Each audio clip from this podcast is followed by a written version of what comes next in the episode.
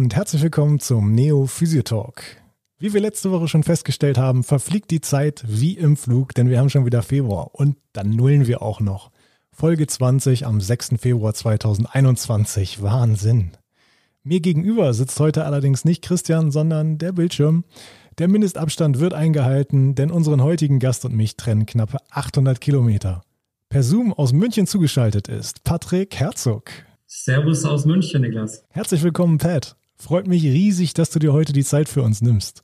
Ich glaube, das wird eine richtig gute Folge, denn auch wenn wir heute zum ersten Mal so richtig miteinander sprechen, habe ich deinen Weg schon eine Weile verfolgt. Pat ist Sportwissenschaftler und schafft in seiner Tätigkeit eine perfekte Symbiose aus Therapie und Training. Auf ihn aufmerksam geworden bin ich vor ein paar Monaten durch die von ihm entwickelten Produkte. Der Kontakt kam dann aber schließlich über den Flexfit-Geschäftsführer Tim zustande. Bei Flexfit hatte ich wegen einer gemeinsamen Podcast-Folge angefragt und wurde schließlich weitergeleitet. Aber erzähl doch mal, Pat, wie kam denn überhaupt die Connection zwischen dir und Flexfit zustande? Genau, so war das. Ähm, für all diejenigen, die Flexfit noch nicht kennen als Firma, ähm, Im Prinzip ist es die Firma, die das Bändertraining, also das funktionelle Bandtraining, auf das nächste Level gehoben hat. Und das kann ich wirklich sagen, weil ich habe schon viele Jahre äh, Gummibänder im Einsatz. Und Flexfit hat es eben geschafft, diese Gummibänder durch textile Bänder zu ersetzen, die elastisch sind. Das hat mehrere Vorteile. Du kannst sie waschen, sie reißen nicht, sie liegen angenehm auf der Haut, sind auch leichter. Und ähm, Flexfit hat eben mehrere Produkte dieser Bänder, also verschiedene Arten von den Bändern im Sortiment. Und ich habe als eines meiner Projekte, was Tools angeht, eben auch ähm, ja, ein Band entwickelt. Mir hat aber quasi das richtige Material dazu gefehlt und ich habe da viel recherchiert und kam dann an die Firma Flexfit. Die wurde mir vorgestellt auf ja, dem Hauptevent des Jahres in meinem Sektor, also dem funktionellen Trainingsbereich. Das war der Functional Training Summit in München. Und da wurde mir Tim eben vorgestellt. Hier Pat, das ist Tim. Tim, das ist Pat. Viel Spaß. Und das hat halt natürlich auch gleich, gleich gefunkt. Und ähm, naja, er hatte was, was ich gebraucht habe, nämlich das beste Material auf dem Markt. Und ich habe was, was ihm fehlt. Das ist das funktionelle Trainingswissen. Und ähm, so haben wir eben ja, eins zu eins zusammengezählt und äh, ziehen jetzt gemeinsam in die Schlacht, um es mal so zu sagen. Ja, sehr, sehr cool. Ist auf jeden Fall ähm, eine Kombination, die sehr, sehr sinnergebend ist für beide Seiten, denke ich mal, und auch für, für alle, die dann durch euch, ähm, durch euch eben profitieren. Ne? Das ist die klassische Win-Win-Win-Situation. Auf jeden Fall. ja, sehr cool. Patrick, du bist Sportwissenschaftler. Ja. Ähm, und trotzdem hast du ja ziemlich viel Schnittmengen mit der Therapie. Ne? Wo siehst du die als also am ehesten? Ähm, also ich habe Sportwissenschaft studiert, da war ich noch Offizier bei der Bundeswehr. Ganz normales Sportwissenschaftsstudium und ähm, dementsprechend wenig therapeutischen Background bekommen im Studium, also wirklich mehr, viel mehr Theorie. Und ähm, ich habe während meines Studiums angefangen, so ein bisschen im Trainingsbereich zu arbeiten als Trainer. Und nach meiner Zeit bei der Bundeswehr habe ich mich gleich selbstständig gemacht als Personal Trainer. Und in dem Zwischenraum habe ich schon angefangen, mich auf dem Markt umzusehen, was gibt es denn für Ausbildungen, was interessiert mich, in welche Richtung kann ich gehen. Und ich glaube, das ist vielleicht ähnlich wie im Physio-Bereich, eben bei uns Trainern der Fitnessbereich. Das ist alles sehr basic sehr 80er, 90er Style, möchte ich es mal nennen.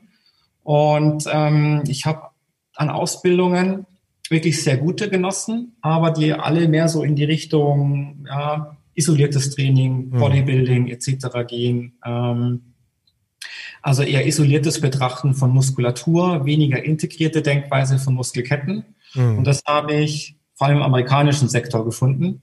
Mhm. Ich war damals auch als Produktscout unterwegs für ein Unternehmen in Deutschland, was mittlerweile sehr, sehr stark angewachsen ist, was Trainingstools und den Verkauf von Trainingstools angeht. Und ich war auf den Messen in den USA unterwegs und habe entsprechend dort, sag ich mal, die Größen in Therapie und Training kennengelernt. Und da sehr schnell begriffen, dass es in den USA bereits eine sehr, sehr große Schnittmenge von Therapie und Training gibt. Das heißt, der Trainer dort kann Therapie und der Therapeut dort kann auch Training.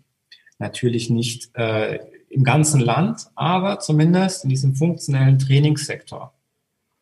Und ich habe mir dann angeschaut, wer das so ist und habe den Jungs dann quasi auf die Schulter geklopft und gesagt, Servus, ich bin der Patrick aus Deutschland. Ich will das auch können, was du da machst. Was muss ich tun? Und so kam ich dann ähm, eben an die ja, entsprechenden Skills äh, ran, die mich interessiert haben, die mir in meinem Portfolio einfach gefehlt haben.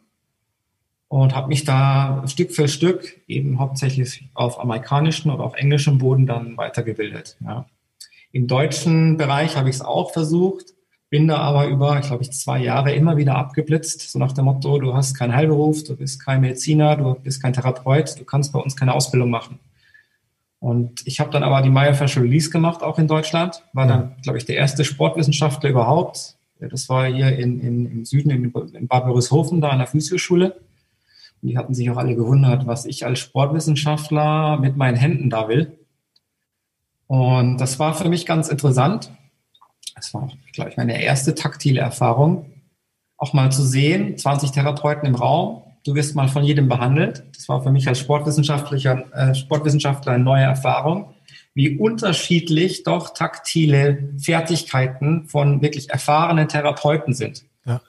Und das war auch so ein Wake-up-Moment. Ja, und ja, und so kam es einfach. Ja. Ich habe viele, viele kleine Fortbildungen gemacht, äh, Intensivschulungen, eins zu eins Schulungen und habe mir einfach die, die Skills rausgegriffen, die ich einfach für mich gebraucht habe. Und im Endeffekt packe ich jetzt alles zusammen und ähm, das ergibt dann ein Trainingssystem, was für mich und meine Kunden gut funktioniert.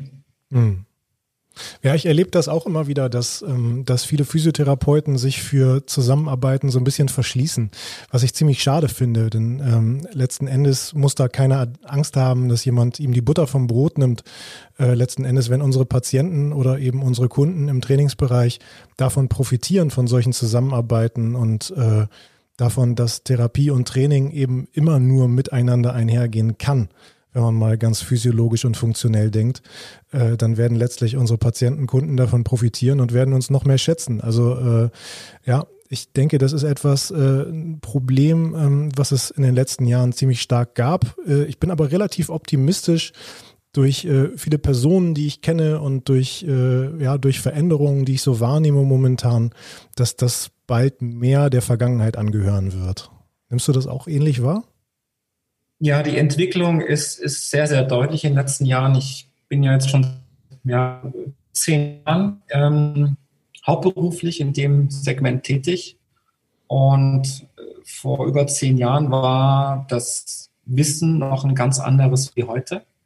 Da hat man zwar schon über Functional Training gesprochen, aber das war mehr so ein Mysterium, ja, ein Trend. Und mittlerweile ist es klar, dass es kein Trend mehr ist und dass zu dem Funktionellen Training eben viel mehr als Training gehört. Ich meine, wie viele Mobility Coaches gibt es jetzt mittlerweile, ja? Und ähm, es geht ja jetzt mehr mit dem Neuroathletischen auch, also auch ähm, in die Programmierung vom Gehirn. Also das, ähm, der Trainingsgedanke ist ja jetzt viel vielfältiger geworden. Mhm. Und es wird überall immer Spezialisten geben. Deswegen werde ich als Sportwissenschaftler niemals einen Physiotherapeuten ersetzen können oder auch wollen, geschweige denn Osteopathen. Ich selber gehe zur Osteopathie. Ich schicke alle meine Personal Training Klienten auch zur Osteopathie begleitend. Ich schicke sie auch zum Physiotherapeuten. Ich arbeite tatsächlich sehr eng mit Physiotherapie zusammen.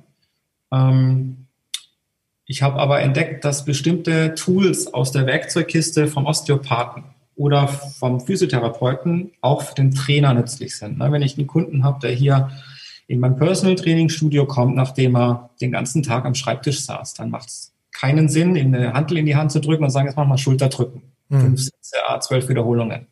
Ganz klassisch. Macht überhaupt gar keinen Sinn, weil er vielleicht erstmal die Beweglichkeit braucht, damit der Ablauf der Bewegung überhaupt ökonomisch möglich ist, um ihn dann vielleicht mit externem Gewicht zu belasten. Mhm. Ja?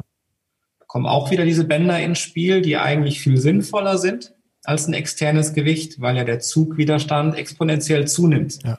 Da kommen die Vorteile eben von den funktionellen Trainingstools mit der Therapie ins Spiel. Ah. Das macht eben viel mehr Sinn, da die Brücken zu schlagen und eben nicht in dem klassischen, ich gehe zur Physiotherapie, ich mache jetzt mein Krafttraining und ähm, ja, danach trinke ich noch meinen Eiweißshake und bin glücklich. Ja, ähm, so ist es zum Glück äh, schon lange nicht mehr. Hm. Ja, also da geht es ja auch gar nicht darum, wenn man sich äh, im Bereich des anderen äh, dann auch so ein bisschen informiert, schlau macht und sich Kompetenzen aneignet, dann geht es ja auch gar nicht darum, irgendwas zu übernehmen direkt. Aber äh, ich denke da immer an zwei Szenarien. Ein Szenario ist, ähm, es ist wirklich nur eine ganz banale Geschichte und man kann da eine schnelle, zeitnahe Abhilfe schaffen, weil man gerade eh schon, äh, eh schon dran ist. Ähm, und anderes Szenario ist ein Grundverständnis für diese andere Komponente, die eben immer mit der anderen einhergeht. Äh, dass man eben auch viel besser einschätzen kann, wo, wo ist denn hier der Bedarf? Hat er jetzt einen deutlichen Bedarf, äh, das Ganze interdisziplinär auch nochmal anzugehen ähm, oder eben nicht? Aber in den meisten Fällen macht es ja eben Sinn, das auch von beiden Seiten zu bearbeiten. Ne? Du hast es ja eben schon gesagt, irgendwann schwappte es dann so langsam mal so ein bisschen hier nach Deutschland rüber. Die Amis waren uns mal wieder so ein bisschen voraus. Und ich kann mich noch sehr, sehr gut dran erinnern. Ähm, WM 2006 muss es ungefähr gewesen sein, als Jürgen Klinsmann die deutsche Nationalmannschaft übernommen hat. Da gingen äh, Bilder viral oder damals vielleicht auch eher durch die Presse ähm, von den Kickern der Nationalmannschaft, wie die mit Minibändern gearbeitet haben. Das war ganz abstrus für viele Menschen. Die konnten sich gar nicht vorstellen, ey, was machen die da? Die sollen Fußball spielen. Äh, was hat das eine mit dem anderen zu zu tun. Äh, da waren die Deutschen den Amis mal wieder so ein bisschen hinterher, oder? Ja, und das, das ist auch so lustig, weil die Leute, die damals gesagt haben, oh, was ist denn das mit den Minibändern, das ist ja kein trainingsrelevanter Reiz etc., ja, sind diejenigen, die heute diese Bänder im Training auch einsetzen. Und das ist vielleicht so ein bisschen der Grund, warum wir da dahinter waren, also zeitlich dahinter, weil wir einfach, ich spreche jetzt vom Trainingsbereich, aber ich denke mal, müssen mir recht geben, dass Therapie so ähnlich ähm, wir in unserer Krafttrainingshistorie ja, noch ja. so gefestigt sind, dass wir uns da nur schwer und auch zu langsam alternativen Trainingsmethoden geöffnet haben. Wobei immer wieder, wenn ich im Austausch bin mit erfahrenen Therapeuten, sagen die, ja, das haben wir vor 30 Jahren auch schon so gemacht. Mhm. Also das ist ja alles nichts Neues. Ähm, kann es auch gar nicht sein, ja, weil wir haben immer noch zwei Arme, zwei Beine, ein Kopf und ein Körper. Aber die Art und Weise, wie es publiziert wird, hat sich halt einfach geändert. Also die mediale Wirkung. Und das ist genau auch der Grund, warum bei dir 2006 so ein Jürgen Klinsmann im Kopf schwirrt. Das ist ähm, unwiderruflich mit einem Athletikcoach verbunden, mit dem Marc Verstegen, der damals das Core Performance Buch veröffentlicht hat. Ja. Und ich hatte ja vorhin erzählt, dass ich ähm, in den USA war als Produktscout und das war eben auch für dieses Konsortium, also den Buchverlag, Seriba mhm. Verlag, beziehungsweise dann die Firma, die dahinter steht noch, was Equipment angeht, Perform Better. Und wir haben dort in den USA eben die Produkte gescout, gescoutet, die unter anderem von Mark eingesetzt wurden.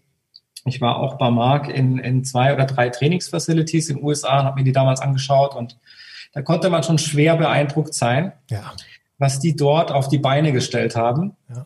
Und so der klassische deutsche Trainer würde wahrscheinlich oder wäre damals diese Halle gelaufen, der gesagt, ja, coole Halle, aber ich will hier trainieren, mir fehlen die Geräte. da sind halt so zwei Welten aufeinander geprallt. Und ich muss ganz ehrlich zugeben, nach meinem Sportstudium an meinen ersten B-Lizenz und Personal Trainer Lizenzen, da hätte ich zu meinen Anfangszeiten wirklich das Gleiche gedacht, wenn vielleicht auch nicht laut gesagt. Und nach meiner Zeit in den USA, habe insgesamt zwei Jahre dort eine Ausbildung gemacht, ähm, kam ich zurück in ein deutsches Fitnessstudio und habe mir gedacht, ich will hier trainieren, aber die Geräte stehen im Weg. ja, so kann sich das ändern, ne? Und das, das genau, das war halt so dieses Mindset, was komplett innerhalb kürzer Zeit bei mir sich geändert hat und sich für eine längere Zeit dann eben auf dem Trainings- und Therapiesektor vollzogen hat, dieser Wandel, also immer noch vollzieht. Ja. Und ich finde es super wichtig, dass man da wirklich Köpfe zusammensteckt und miteinander spricht und enger zusammenarbeitet. Also nicht nur, wenn es um Athleten oder Leistungssport geht, sondern auch, wenn es um den normalen Büroathleten geht, der zu viel sitzt. Weil allein mit Training wird man dem nicht Herr. Ja, also den Belastungsthematiken, die dann auftreten. Ja. Und ähm, genau, und das ist vermutlich auch dann eben der Grund, warum 2006 Jürgen Klinsmann, Marc Verstegen dann in unser aller Gedächtnis geblieben sind. Mhm. Und wenn man heute mal schaut, ähm, geht gerade auch im, im, Leistungssport, nicht nur im Fußball, nichts mehr am funktionellen Training vorbei. Es macht halt Sinn. Ne? Ja, total. Es macht ja Sinn, wenn ich irgendwo in irgendeinem Verein mir das Training anschaue, dass auch das Krafttraining oder schon die Therapie zu erkennen lässt, welche Sportart man praktiziert. Es ist ja schade, wenn ein Schwimmer die gleichen Übungen macht wie ein Fußballspieler, wie ein Handballspieler. Und es ist noch schlimmer, wenn er therapeutisch gleich behandelt wird. Mhm. Ja, weil ich kann ja durchaus auch in funktionellen Positionen behandeln. Ja, wer sagt denn, dass sich die Schulter eines Handballspielers immer nur auf einer Behandlungsliege behandeln muss? Mhm. Das geht sehr gut auch im Stehen, es geht sehr gut in funktionellen Positionen.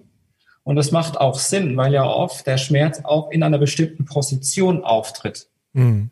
Mit Position hat Schulterschmerz nicht immer die Schulterposition zu tun, sondern kann durchaus eine Wirbelsäulenrotation sein, eine andere Gelenkposition der Hüfte etc.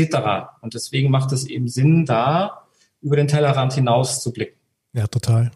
Ja, und du hast ja eben auch schon ähm, die äh, Neuroathletik angesprochen und genauso gibt es natürlich auch neuroanatomische Korrelationen äh, in der Physiotherapie, wo es dann vielleicht auch relevant ist, ob der Patient, äh, also relevant in der Auslösung, äh, ob der Patient jetzt gerade liegt oder steht und in der provokanten Position, wenn wir mit Sportlern arbeiten, äh, ist es eben meistens eine sehr aktive Position, sprich eher eine stehende als eine liegende Position. Ne? Ähm, genau, und äh, ich weiß noch, äh, also als es, äh, als es hier in Deutschland losging, dass Mark Verstegen so ansatzweise ein Begriff war, ähm, fand ich total geil. Äh, ich habe mir alles durchgelesen, was der irgendwie publiziert hat. Äh, diese ganze Exos-Geschichte in den USA habe ich verfolgt, habe mir diese, äh, diese Gyms, die er da hatte, ähm, leider nur im Internet alle reingezogen und dachte mir damals immer schon, also das ist natürlich aus der Sicht eines Physiotherapeuten vielleicht auch nochmal anders als aus der Sicht eines äh, Klassen, ja, eines klassischen Sportwissenschaftlers alter Schule, sage ich jetzt mal, ähm, dachte mir immer schon, wow, das ist ja einfach ein Wahnsinns-Abenteuerspielplatz und das muss ja einen riesen Bock machen, die Leute da zu betreuen. Und äh, ich habe mich echt riesig gefreut, als es in Deutschland dann so langsam mal losging, dass die Geräte etwas weniger Platz eingenommen haben und alle Fitnessstudios so langsam mal so ein, ja, so ein, so ein Functional-Bereich irgendwie geschaffen haben. Und du hast es ja gerade schon gesagt, ähm, es muss doch eigentlich klar sein, dass die Sportler auch anders neben ihrem sportartspezifischen Training trainieren müssen. Und denn auch das, was nicht mit dem Spielgerät stattfindet, muss ja auch irgendwie sportartspezifisch sein. Und äh, wenn wir an den Fußballer denken, den du eben genannt hast, wenn der einen seitlichen Gegnerkontakt hat, ja, ey, was passiert denn dann? Dann nützt es ihm doch nichts, wenn er ein paar Squats macht. Dann muss er ja auch ein bisschen an seiner Rotationsstabilität arbeiten. Ne? Und das ist ein, äh, das ist ein Sektor, den du, finde ich, sehr, sehr schön in deiner Arbeit äh, mit beachtest und für den du auch ein ganz cooles, ganz cooles Tool entwickelt hast. Ne? So bin ich auch mal ursprünglich auf dich aufmerksam geworden. Wie, wie, wie kam es dazu? Welches der Tools meinst du denn? genau die richtige Frage. Das, äh, das großartige Pad-Band meine ich. Das Pad-Band, ja. Ähm, also prinzipiell ist für mich, äh, du hast es angesprochen, ähm, im, im, im Training, also in jeglichem Training, was, was ein menschliches Wesen machen soll, die Rotationsachse die wichtigste, weil das eben die Achse ist, die, die uns im Alltag immer beschäftigt. Allein wenn ich mir ähm, anatomisch den Menschen anschaue, sehe ich ja schon, dass die Muskeln nicht gerade verlaufen, sondern immer oder in den meisten Fällen eben schräg. Und das hat ja auch einen Grund, weil der Körper von innen heraus eine Stabilität bekommt. Und ähm, leider findet eben diese Transversalebene im klassischen Trainings, vielleicht auch Therapieansatz, ähm, nicht die Anerkennung, die sie eigentlich verdient, äh, nämlich die Prior 1 hat meiner Meinung nach ähm, einen hauptsächlichen Grund. Das ist nämlich der, das ist die Achse, die am schwersten schulbar ist. Mhm. Also sowohl als Trainings- und als Therapiekonzept. Es ist viel einfacher, jemandem auch einen Ausfallschritt nach vorne zu zeigen oder den, die, den Arm nach vorne heben zu lassen, als irgendwas in eine Drehung zu bringen, weil ich so automatisch auch die beiden anderen Achsen irgendwie involviere. Und ich brauche einfach viel, viel mehr an Wissen und an Erfahrung, um da eine Trainings- oder eine Therapiesteuerung ähm, sinnvoll durchzuführen. Und ähm, da hat aber jetzt in den letzten Jahren auch, was Ausbildung angeht, ein Wandel stattgefunden. Und ich habe mir eben überlegt, wie kann ich mit einfachen Mitteln diese komplexe Materie des Trainings, des dreidimensionalen Trainings oder auch des rotatorischen Trainings ähm, umsetzen. Also wie kann ich Tools schaffen, die mir, die mich beim Training als Trainer unterstützen, um die Übung so funktionell, so authentisch wie möglich zu gestalten. Wir haben ja das Problem, wenn wir in eine Halle kommen, wo wir Platz haben, uns zu bewegen, wir haben keine Geräte, die wir einstellen können, wie klassischerweise im Fitnesstraining. Also Sitz auf drei, ähm, Beinstütze auf vier und hinsetzen. Ja. Und da kam mir als erstes die Idee, du kennst das Spiel Twister wahrscheinlich. Ja, klar. Du komische bunte Felder hast, wo du linke Hand auf blau, rechter Fuß auf grün, eine Matte zu designen, die ich einfach auf dem Boden ausrolle, mitnehmen kann, um so funktionelle Bewegungsmuster nach dem Twister-Spielprinzip umsetzen zu lassen. So also kann mhm. ich jemandem ganz einfach sagen, mit welchem Fuß, mit welcher Hand er welche Bewegung macht, zu welchem Maß. Das ja. war so das erste Tool, was mir in den Sinn kam, weil ich einfach nichts hatte außer einem Boden. Mhm. Ja, und ich quasi den Menschen in Anführungsstrichen nicht einstellen konnte, wie auf einem Trainingsgerät. Und dann kam eben das nächste und das war auch das Band, von dem du eben gesprochen hast. Wie schaffe ich es jetzt, diese rotatorische Komponente während einer funktionellen Bewegung zu intensivieren? Und ich habe schon vor zehn Jahren, auch damals schon versucht, diese Gummibänder um mich rumzuwickeln. Mhm. Ja, die Minibänder, die sind sehr, sehr gut. Die mache ich im Knie oder am Arme und die entwickeln dann eine Kraftkomponente, die mich nach innen zieht. Aber ich habe hier auch wieder nur ähm, eine Ebene mhm. erschwert. Und es ist nicht die Transversalebene, sondern es ist die Frontalebene, also Kraft nach innen. Und dann kam mir eben die Idee, diese Gummibänder um den Körper zu schlingen, ja, um diese Muskelschlingen einfach zu verstärken, also einen Widerstand nach innen zu erzeugen. Und das ging auch einigermaßen gut, nur sind diese Gummibänder halt sehr, sehr dünn und schneiden ein. Mhm. Und mit dem Padband, was ich dann mit Flexfit zusammen entwickelt habe, ist es eben möglich, weil die sehr breit sind und auch aus Textil, ähm, diese Körperwicklungen ähm, zu erzeugen, ohne, sage ich mal, dass sie auch auf der Haut wehtun, sondern ähm, das Band im Training eingesetzt werden kann. Und so kam die ursprüngliche Idee mit dem Padband. Ja. Des Weiteren nutzen wir das auch noch, um zum Beispiel bei Behandlungstechniken auf einer Behandlungsliege den Patienten zu fixieren. Gerade wenn ich jetzt ähm, die rechte Hüftseite aufdehne, macht es Sinn, das linke Bein zu fixieren um einfach so uns wirklich isoliert auch mal an der Muskelstruktur ähm, ähm, zu gelangen. Oder ich kann das Band eben auch ganz normal als Trainingsband einsetzen, als Widerstandsband, als Zugband. Ich kann Schultern trainieren, ich kann Liegestütze machen, ich kann rudern, Kreuzheben, also alle klassischen Übungen auch. Mhm. Das ist halt immer überall und jederzeit. Ja. Und ähm, das ist im funktionellen Training wichtig, dass wir eben Trainingsgerät haben, was portabel und mobil ist, und äh, uns das Training eben, ähm, ich sag mal, erleichtert von der Umsetzung äh, und nicht und nur erschwert von der Intensität. Ja, eine, also eine Wadenpresse und eine Beinpresse schaffe ich jetzt nicht hinter mir herzukarren, egal wo ich bin, ja, und das aufzubauen. Ist die, ist Frage, ob wir die brauchen. Ne? Ja, ist, ja. ähm, tatsächlich ist das ein Problem auch äh, vor allem dann, wenn ich mit, mit Athleten, also mit Leistungssportlern zusammenarbeite, früher oder später kommt immer die Frage, also wenn es ein Athlet ist, der noch nicht lange mit mir arbeitet, ja, aber machen wir jetzt mal eine Kniebeuge. Und diese Frage kommt sogar dann, wenn der dann schon 60 Minuten ein funktionelles Beintraining mit mir gemacht hat, ja, und vielleicht auch noch kaum laufen kann, weil die Beine einfach vielleicht auch neurologisch schon so platt sind, kommt immer noch die Frage, ja, äh, machen wir auch noch Kniebeuge.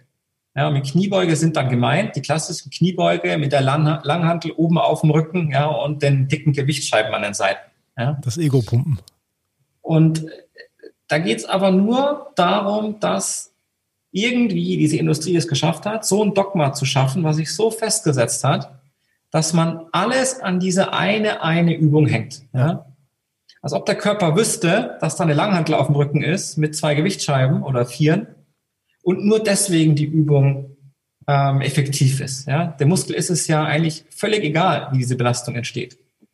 Und sie entsteht ja besser in der funktionellen Bewegung als in der nicht funktionellen. Und es gibt eigentlich kaum einen Sport außer Gewichtheben, wo ich mal mit beiden Füßen mit einer 50-50 Gewichtsverteilung und einer Langhantel auf dem Rücken, ja, Kniebeuge mache. Ich habe noch nie einen Fußballspieler gesehen, der über den Platz ja. mit der Langhantel rennt. Und vor ja. allen Dingen das dann auch noch ohne externe Einflüsse, ne? ohne, ohne irgendeinen Gegnerkontakt. Das äh, findet ja auch in den seltensten Sportarten statt. Genau, ne? und, und du, du, sprichst das an, ohne Gegnerkontakt. Also die meisten Verletzungen entstehen ja bei Umkehrbewegung. Ja? Also mhm. dann, wenn ich von einer Abbremsphase in eine Beschleunigungsphase gehe, mhm. und zwar direkt dazwischen. Also direkt an diesem Punkt ähm, der Umkehrung. Und das muss ich trainieren. Ja.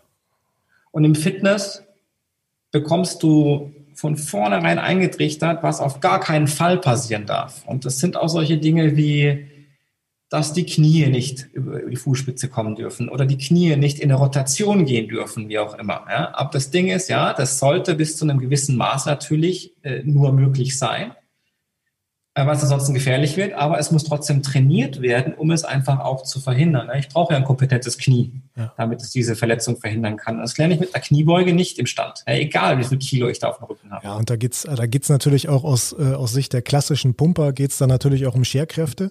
Und äh, wenn du dir 150 Kilo auf den Rücken kla äh, klatscht, äh, dann darf das Knie sicherlich nicht sehr weit vor den Fuß schieben. Und dann ist es schon doof, wenn du ein bisschen rumrotierst. Aber äh, du hast es gerade angesprochen, wenn du in eine schnelle Start-Stopp-Bewegung Bewegung gehst, äh, da sind auch ein bisschen Kräfte am Walten, aber die kommen eben nicht von gerade oben, sondern die kommen eben multifaktoriell von allen Seiten. Ne? Wenn du da mal ein paar Vektoren einzeichnest, äh, da bist du ein bisschen dabei. Das ist nicht nur einer. Ne? Ja, völlig richtig. Ja? Und das ist ja oft auch nur das Ego. Also viele ja. glauben ja auch, dass sie ohne Kniebeuge keine Beinmuskulatur aufbauen oder keine Explosivkraft haben können. Das sind meistens die, die es auch nicht versucht haben, ob es auch anders geht. Also ich bin wirklich Fan von das habe ich bei der Bundeswehr als Offizier auch gelernt, die Dinge immer selbst zu machen, bevor ich sie dann ausbilde und sie auszuprobieren. Also aus der Praxis für die Praxis zu leben. Und ich habe auch seit Jahren auch kein Backdrücken gemacht mit einer Langhantel. Ja, es macht auch überhaupt gar keinen Sinn, auf dem Rücken zu liegen und eine lange Hantelstange nach oben zu drücken. Ja, es sei denn, ich bin Bankdrücker. Ja, oder ich habe irgendeinen Sport, wo ich auf dem Rücken liege. Aber eigentlich, wenn ich drücke, stehe ich. Ja, und dann sollte ich auch nur in der Lage sein, so viel zu drücken, wie ich stehend bewältige. Ja. Ja. Alles andere kann eine Überlastung für den Körper sein, kann ich auch gar nicht stabilisieren. Und das geht dann oft ins Ego. Ja, okay, wenn ich das Ziel habe, maximaler Muskelaufbau, da reden wir wieder von einer ganz anderen Geschichte. Ja. Aber Otto Normalverbraucher und Leistungssportler ähm, ist bei beiden super wichtig, sich nicht zu verletzen, leistungsfähig zu sein und zu bleiben. Hm. Und dann sind solche Übungen wie schwere Kniebeuge oder ein Bankdrücken ähm, sage ich mal, nicht in der ersten Prioritätsebene. Ja. Ich habe aber auch den Eindruck, dass es immer leichter wird, die Leute davon zu überzeugen, was eigentlich gut für ihren Körper ist. Also irgendwie geht ja auf mehreren Bereichen so ein bisschen der Trend dahin, dass man so ein bisschen bewusster ist für sich selbst, ein bisschen bewusster für seine Gesundheit. Ähm, und ich hatte es in letzter Zeit immer wieder Situationen, ähm, wo ich eben Patienten bei mir in Behandlung hatte, wo ich dann eben auch auf die Suche gehe, wenn die Schmerzprovokation halbwegs ausgeräumt ist äh, versuche ich natürlich, dass der so schnell nicht wieder zu mir kommt, nicht weil er mir so unglaublich doll auf den Keks gegangen ist, sondern weil ich denke, dass es auch in der in der Verantwortung eines guten Therapeuten ist, äh, dafür zu sorgen, dass der nicht nur jetzt gesund ist, wo er deine Praxis verlässt, sondern dann eben auch möglichst gesund bleibt. Äh, sprich, ich suche dann einfach nach Schwachstellen. Äh, in der Regel findet man irgendwelche Schwachstellen, äh, arbeitet dann mit, mit, mit kleinteiligen, fiesen Übungen ähm, an den Patienten und an deren Schwachstellen. Äh, und häufig ist es dann so, äh, dass die einem dann sagen, hey, es war Wahnsinn, Niklas, letztes Mal, äh, nachdem wir hier ein bisschen was gemacht haben im Sportraum, äh, das war ja krasser als äh, das war ja krasser als ein hartes Beintraining. Und äh, letztlich, was habe ich mit denen gemacht? Ich habe mit denen auch nur ein bisschen Training mit den Bändern gemacht. Äh, ich habe die habe die auf ein Blackboard gestellt für den Fuß äh, und äh, habe die mal ein bisschen gefordert, da wo sie sich selbst nicht fordern. Ne? Also ist ja auch alles kein Hexenwerk. Aber ich habe das Gefühl, die Zugänglichkeit äh, wird einfacher du hast genau den Punkt getroffen. Ne? Und äh, da sind wir auch wieder, wo wir Anfang waren die Überschneidung von Therapie und Training. In dem Moment, wo du auch als Therapeut mit Patienten arbeitest, an Geräten, sag ich mal, die sich A selber leisten können ja. und B, die sie dann auch mit nach Hause nehmen. Das heißt, wenn du jetzt etwas therapierst und ihnen dann ein Rezept in Form von einer Übung gibst an einem Gerät, was sie mitnehmen können, dann ist die Therapie viel erfolgreicher. Ja. Auch wenn sie dann vielleicht nicht mehr so schnell zu dir kommen, weil es ihnen einfach besser geht, werden sie aber immer wieder zu dir kommen, weil sie wissen, der hilft mir wirklich. Oder sie schicken ihre Freunde, ja, ja weil, er sagt, weil sie sagen, hey, das ist keine normale Physio, der macht da ein bisschen mehr. Meistens ist es ja so, ja, keine Ahnung, was er macht, aber es funktioniert. Ja, das ist ja meistens die Aussage. Und ähm, deswegen ist es halt cool, wenn du solche Tools hast, ja, wie das Blackboard, habe ich auch, sogar zwei Stück. Ja, eines für hier, eines, was ich dann meinen Kunden immer mal wieder als Hausaufgaben auch mitnehme, die sie dann machen müssen. Genauso ist es mit dem Pad Band. Da haben wir auch, also wir haben ein blaues und ein pinkes. Das pinke ist sehr, sehr soft. Und da kannst du zum Beispiel auch in der Therapie super Sachen machen. Also das kannst du um den kompletten Arm wickeln mhm. und erzeugst dadurch eine Rotations, einen Rotationswiderstand, um so zum Beispiel Schulterrotation außen oder innen zu trainieren. Was jetzt eine klassische Sache ist bei, bei Schulterbeschwerden, sage ich mal. Und es wird ja sonst immer an der KGG oder so an einem Gerät oder am Kabelzug gemacht. Ja, und dann auch noch mit einem Hebel, wir kennen das alle, mit dem abgewinkelten äh, Arm auf 90 Grad, ja, und dann auch mit einem großen äh, Hebel nach außen. Das haben wir alles nicht mehr, weil wir jetzt gar keinen Hebel mehr brauchen, weil wir können es um den Arm wickeln. Ja. Also wir können viel schonender mittlerweile eine Therapie angehen und sie dann ins Training transferieren und wir können den Patienten die Therapie mit nach Hause bringen, um ihnen dann vielleicht auch den Einstieg ins Training noch zu erleichtern. Also der, der Übergang, der ist wirklich fließend ja? Und so sollte es auch bleiben oder auch noch stärker werden. Mhm. Ja, also ich denke auch, du hast ja äh, anfangs auch schon mal gesagt, also da hat auch keiner das Rad neu erfunden. Ne? Ich meine, äh, letztlich, du hast erzählt, du hast äh, früher auch schon Widerstandsbänder äh, um Arme und Beine gewickelt. Äh, in, der, in der Therapie hat man es lange mit Therabändern gemacht, wobei ich persönlich sagen muss, mich hat das mit Therabändern immer unglaublich angekotzt. Entweder die sind verklebt oder das war einfach super unangenehm auf der Haut. Äh, und hygienisch fand ich es auch nie wirklich. Klar konnte man die irgendwie abwischen, aber ey, mal ganz ehrlich, äh, man hat sie nicht immer abgewischt und äh, so richtig cool waren die danach auch nicht mehr. Ne? Und, Deswegen äh, ist es so cool, dass sich da jemand Gedanken drüber gemacht hat. Ja. ja? Ähm, was kann ich denn besser machen an den Bändern? Weil die gehen mir einfach auf den Sack. Ich, ich habe keine Ahnung, wie viel, wie viel Reha-Bänder ich im Keller bei mir in der Kiste habe. Ja? Ich habe auch mal eine DVD produziert, Fit mit Miniband und Superband hieß die sogar. Ja. Und äh, also war nicht erfolgreich das Ding, aber ähm, man hat es einfach gemacht, weil es nichts Besseres gab. Ja? Man hat damit gelebt. Ich habe einmal live miterlebt auf dem Summit, das war eine meiner Workshops zusammen ähm, mit meinem lieben, lieben Kollegen Nico Rom, der damals auch für Athletes Performance und für Exos die Ausbildung in Deutschland gemacht hat. Ach geil. Äh, vielleicht sagt der Name was. Ja. Auf jeden Fall ist bei einer unserer Workshops auf dem Functional Training Summit äh, ist so ein Band gerissen bei Widerstandssprints. Ja. Also das Gummiband. Und das ist eine Sache, die, die nicht passieren sollte, weil es wirklich höllisch laut ist, scheiße wehtut und Spuren hinterlässt. Und ähm, aber was ich sagen wollte, man hat einfach mit diesen Gummibändern gelebt und mittlerweile muss ich einfach sagen, mit dieser Textilvariante ähm, hast du ganz andere Möglichkeiten. Also in Therapie und in Training. Und deswegen ist es so genial, dass es da jemand gab, der gesagt hat, okay, das kann es nicht gewesen sein. Wir brauchen da irgendwie nochmal einen Fortschritt. Ja. Und ähm, das finde ich persönlich halt auch super genial. Ich sehe es ähnlich bei meinen Trainingsgeräten. Ich habe ja auch noch so eine, ja, viele sagen Faszienrolle dazu. Ich setze sie eigentlich gar nicht als, als Faszienrolle ein. Da habe ich auch das Rad nicht neu erfunden, wie du es gesagt hast, aber ich habe mir einfach gedacht, hey, dieser Ball, der geht mir ständig verloren in der Sporttasche. Mhm. Keine Ahnung, wo der ist. Dann ist die Rolle so fett, ja, die kriege ich nicht mal in eine Schublade rein, geschweige denn noch in die Sporttasche.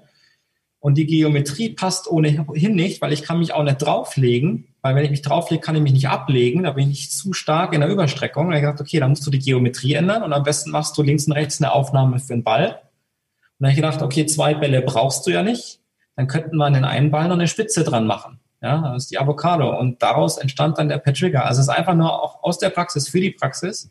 So ich sage, okay, ich habe jetzt hier ein paar Tools, die kann ich immer überall einsetzen, die kann ich über und immer überall hin mitnehmen.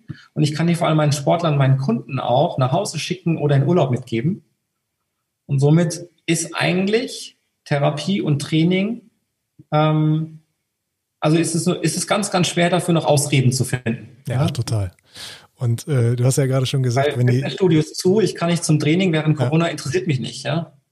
Nee, Weil, überhaupt nicht. Also ich muss sagen sogar, also ich, ich habe eine Praxis hier in Oldenburg äh, und habe da, hab da auch einen Kraftraum mit einem Rack, mit Langhantel, ähm, mit Gewichtscheiben, äh, Klimmzugstange, Seilzug, alles, was du brauchst. Ähm, ich trainiere da selber auch momentan äh, so zweimal die Woche. Ähm, und ich benutze zunehmend mehr Widerstandsbänder und zunehmend weniger Langhanteln. Also äh, ich trainiere sicherlich nicht so, wie ich es jemandem empfehlen würde, äh, weil da auch äh, ganz viel das, das klassische Pumpen dabei ist, so wie man es eben früher gemacht hat. So früher, wo ich noch äh, acht Trainingseinheiten die Woche geschoben habe äh, und das über Jahre gemacht hat, dann steckt das so ein bisschen drin in einem. Aber ähm, da merke ich sogar an mir schon, äh, der äh, Schuster hat ja immer die schlechtesten Schuhe. Ähm, da benutze ich super viel Widerstandsbänder. Und wo du gerade sagtest, die Dinger reißen, das tut weh. Jo, kann ich mich auch noch dran erinnern. Und vor allen Dingen, die tun ja nicht nur weh, wenn sie reißen. Ich kann mich auch noch gut dran erinnern, diese, äh, diese klassischen ähm, Gummiwiderstandsbänder, diese ersten Minibänder. Wenn du die am Bein hattest und ich habe eine, eine durchschnittlich normale Beinbehaarung, würde ich sagen, ich bin jetzt kein Wolf. Oh ja, Aber äh, wenn die sich aufrollen, aha, äh, schöne Epilierung umsonst, ne?